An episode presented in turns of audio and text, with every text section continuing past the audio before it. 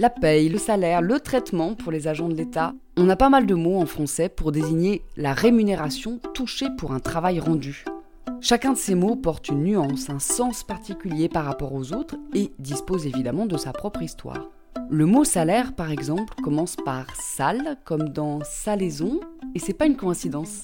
Et oui, le mot salaire vient du mot salarium en latin, la ration de sel. Dans l'Antiquité, le sel était précieux puisqu'il permettait de conserver les aliments. Les soldats romains étaient donc payés au moins en partie en ration de sel, en salarium, d'où le mot salaire. Tout travail mérite salaire, tout travail mérite sa ration de sel. Et le mot travail d'ailleurs, il vient d'où? Il vient d'un instrument de torture, le tripalium. Et cette idée de souffrance est associée intimement au mot travail, qui désigne aussi l'accouchement. On dit la salle de travail par exemple. Cela dit, en latin, il y a un mot pour désigner le travail tout court, pas la souffrance ou la torture. Le travail, le labeur, c'est le verbe laborare. Vous le trouverez en français laborare dans le verbe labourer, c'est-à-dire travailler la terre. Les Italiens, eux, ils sont bien partis du verbe latin laborare pour dire travailler. Ils disent lavorare.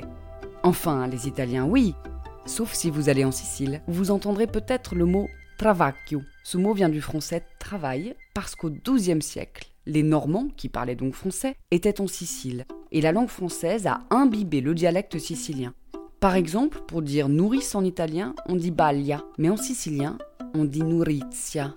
Ouh, et ce R roulé là Nourizia. C'est un R qu'on n'a pas, ou plutôt qu'on n'a plus en français. Mais on l'a en espagnol, en russe, en arabe, avec des variations bien sûr. Et en linguistique, ça s'appelle la consonne roulée alvéolaire voisée. Alvéolaire parce que pour la dire, on met un bout de sa langue contre la crête alvéolaire de la bouche, donc contre les dents. Et voisée parce qu'on fait vibrer ses cordes vocales pour faire ce R. On y met de la voix. Nourizia. La consonne roulée alvéolaire voisée.